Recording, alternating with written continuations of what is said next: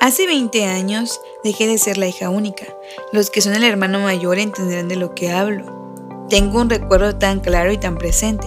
Se podría decir que uno de mis pocos recuerdos a la edad de 4 años. Recuerdo aquel día cuando fui junto con mi padre a recoger a mi madre y a mi hermana. Yo me sentía muy nerviosa. Me senté al lado de mi madre y ella me mostró su rostro. Se me figuraba mi nenuk, pero real. Una bolita blanca con el rostro angelical. No la terminaba ni de ver cuando mi madre se dirige hacia mí y me dice, ella es tu hermana, de ahora en adelante todo lo que hagas ella lo hará. Será como una esponjita y aprenderás todo lo que tú hagas. Ella todo lo aprenderá de ti.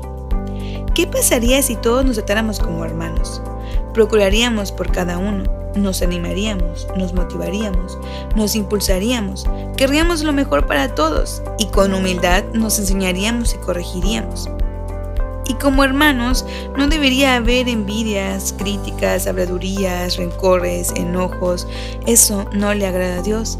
Sin importar quién es nuestra madre o nuestro padre, quién le habló antes o después de Cristo, lo que importa es guiarnos por el camino y enseñarnos unos a otros con humildad.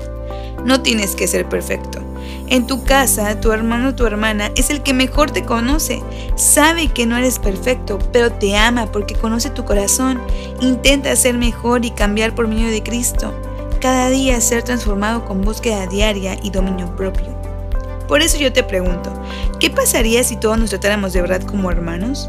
Es una locura imaginar la manera en la que todo sería.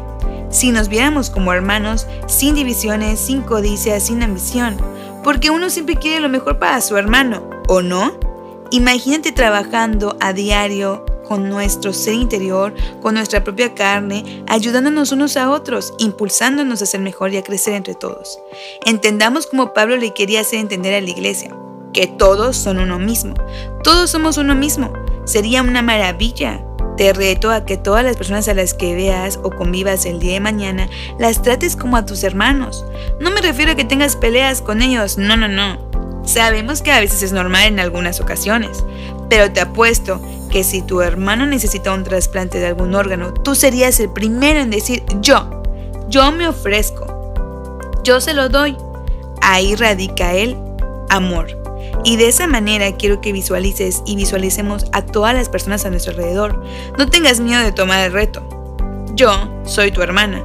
Tú eres mi hermano. No me importa que no nos conozcamos o que no tengamos el mismo apellido o que no nos parezcamos físicamente o que tengamos diferentes padres. No importa de dónde vienes, nos creó la misma persona y esa persona nos manda a amarnos y a seguirle solo a Él a no olvidar que Él es nuestro fundamento y nuestro propósito.